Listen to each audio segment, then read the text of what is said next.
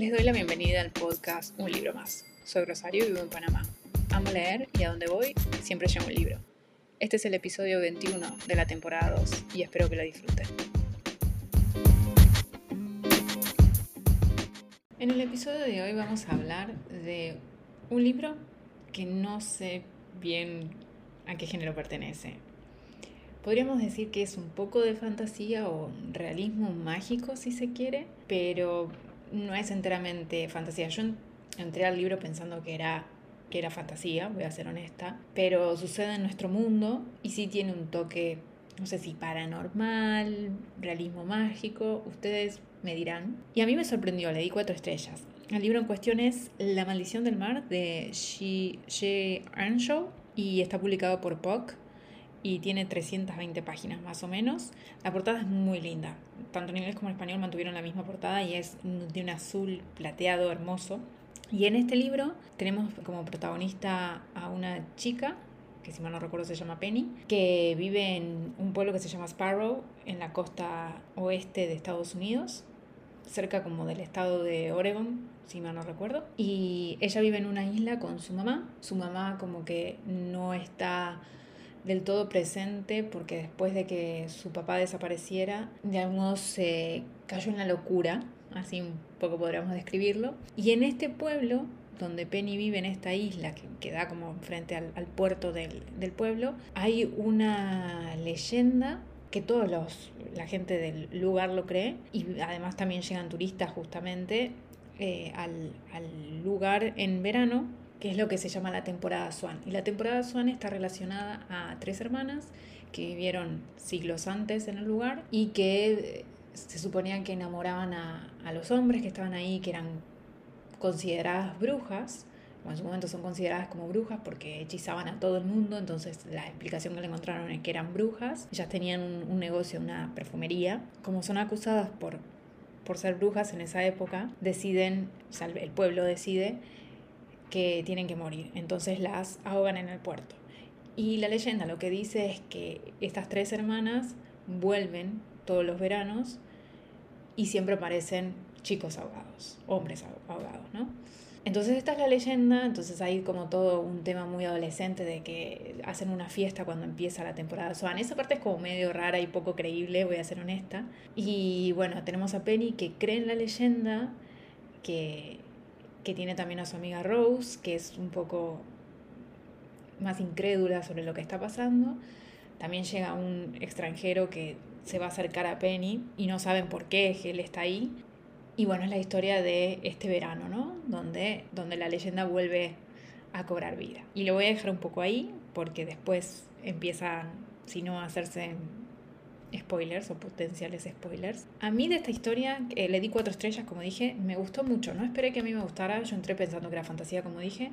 Me gustó el tema de las leyendas, me imagino que el tema de lo que es las brujas, como mucha gente que, que lee libros, el tema de las brujas, incluso de la persecución de, de, eh, de la brujería que se hizo en Estados Unidos, son temas que me interesan. Entonces el tema de, de por sí ya me parecía atractivo. Hay un montón de cosas que a la historia no le, no le creo porque estamos hablando de una adolescente que básicamente se mueve sola en una isla, que no tiene el apoyo de la mamá, que cómo sobreviven, te preguntás, esos cabos sueltos que no, no puedes terminar de atar a la historia, ¿no? Y son adolescentes, yo también pensé que, uy, ahora tengo que estar leyendo sobre adolescentes. Y sí, tienen una parte, pero yo diría que este libro va más por los 18, 20 años, más que eh, la parte de juvenil de 13, 14, diría que más, más adulto, 18, 20, por los temas que toca.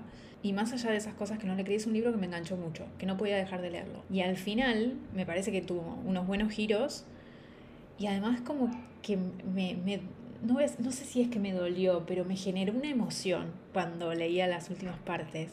No es, no es lo típico que, que, uno esperaría de cómo va a terminar la historia. Me dio unos muy buenos giros, al punto de que obviamente sé que esta autora tiene otros dos libros, uno de en el, bosque de las cosas perdidas y el otro Winterwood, que ahora no me voy a acordar cuál es el título en español.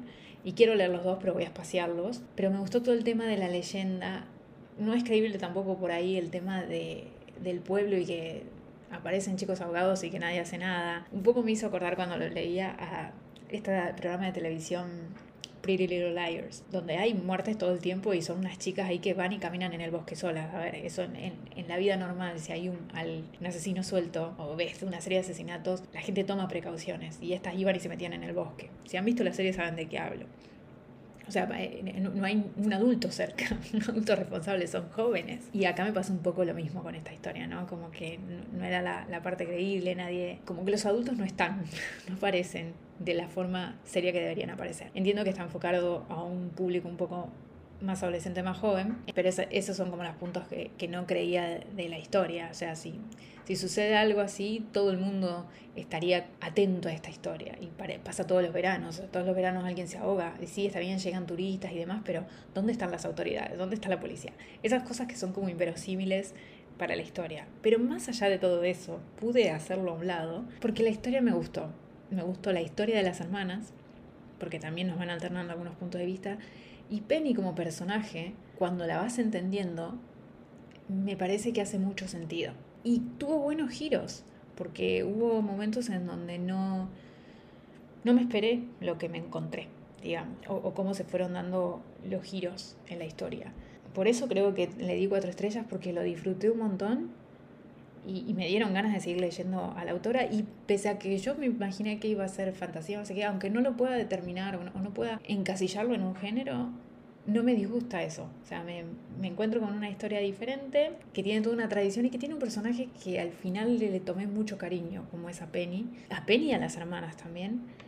Y entendés al final muchas cosas de Penny y por qué Penny al inicio por ahí se comporta tan alejada de todo.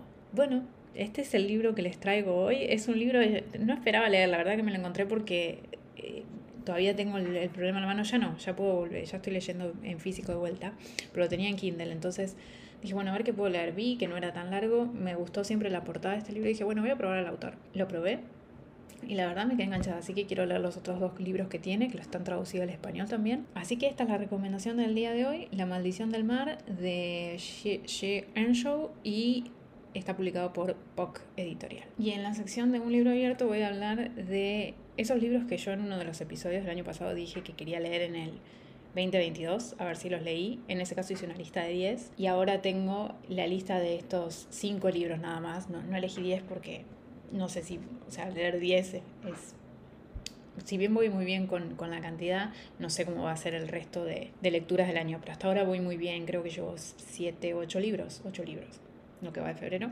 Entonces esta vez lo bajé a 5. Pero bueno, de los libros que dije que quería leer en 2022, a ver si cumplí. La Guerra de las Mujeres. No lo leí en 2022, pero ya lo leí a principio de año, ya hay reseña. El Nudo Windsor, no lo he leído.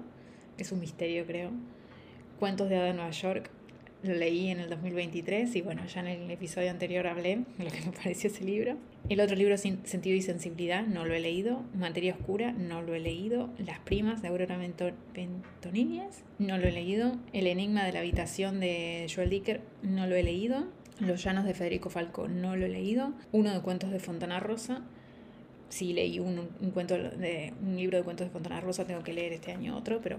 Y Un Mundo Lado de Naomi Novik, que tampoco he leído. No he leído nada de esa autora, tengo que leerlo. Y bueno, y los cinco libros que quiero leer en 2023 de mi lista de pendientes físico. No estoy tocando lo que es Kindle porque ahí tengo muchos más libros, pero físico porque quiero bajar esa cantidad. Está Orgullo y Prejuicio de Jane Austen. O sea, tengo que leer algún Jane Austen porque el año pasado también lo puse. Tengo que ponerme al día con Jane Austen. Notre Dame de París de Victor Hugo. Tengo muchas ganas de leer ese libro, por más de que la historia más o menos la conozco sé cómo termina, de una forma muy trágica me enteré. Ya cuando lea el libro les contaré cómo, cómo sé de esta historia, cómo me enteré. Las reinas de Ines Lear, de Tessa Gratton, que es, un que es fantasía, creo que es, bueno, una es largo, pero está basado, creo, o es como un... Sí, está basado en El Rey Lear de Shakespeare. Ahora que ya leí, puedo leer este libro. Dicen que es medio lento, pero bueno, yo me llevo bien con la fantasía lenta, así que creo que normal. El otro libro que quiero leer es La muerte del comendador de Murakami. Hace bastante que no leo Haruki Murakami. Y tengo La muerte del comendador y tengo uno Q84 creo que es. Tengo los dos primeros libros. La muerte del comendador son dos, pero bueno, por lo menos quiero leer el primero.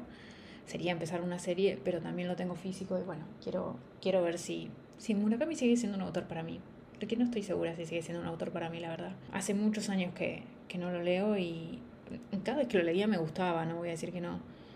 Pero, no sé, otros autores japoneses que después empecé a leer me han gustado mucho más. Mishima es un ejemplo y creo que además están años luz uno de otro. Como que por ahí le quitaron el peso de lo que yo me conecto con Murakami. En su momento Murakami era uno de los pocos autores japoneses que era más fácil de adquirir. Hoy en día han traducido muchos más autores japoneses. Hablé hace poco de La Dependienta, que es de una autora japonesa, y hay muchas más opciones y que está buenísimo. Entonces, por ahí Murakami ya no le hallo esa particularidad de, no sé, leer a un, autor japonés. Y el último libro que quiero leer, sí o sí, en el 2023 es Ana Karenina de Tolstoy. Tengo Guerra y Paz también para leer, pero voy a empezar por Ana Karenina, porque hace mucho que lo tengo. Aunque, o sea, tenía una edición, pero la cambié porque la edición de Austral me parece mejor. Me imagino que además también la traducción es mejor, usualmente Austral tiene buena traducción. Así que ese es el otro libro. Esos son los cinco libros que quiero leer este año. La verdad que el año pasado no cumplí muy bien con, con la lista que me hice, pero creo que este año va a ser más fácil porque creo que nada más tengo 60 libros para leer de mi, de mi lista de pendientes físicos. Ya ayer abandoné uno que había empezado que yo sabía que no iba a querer leer, pero bueno, ya les haré el recuento. Miento, es que estoy pregrabando este, este episodio. Ya les hablé de... Estoy pregrabando con bastante anticipación, quiero decirles. Ya, ya les mencioné el libro que abandoné. Lo mencioné en el, en el episodio anterior. Porque va a ser el de, el de febrero. Sea, ya, ya. Eh, perdón, es que eh, cuando estoy pregrabando estoy intentando hacer dos episodios anticipados y este va a salir en marzo y lo estoy grabando a mediados de febrero. O sea, pero bueno, estoy intentando ir avanzando porque ya les dije que iba a tener unas, unas semanas complicadas en marzo, así que intento tener episodios pregrabados para que todo sea más fácil y no abandonar de vuelta el podcast. Porque además le agarré el ritmo y cada vez que leo un libro es como, ay, ya quiero hablar de esto en el podcast y contarles un poco.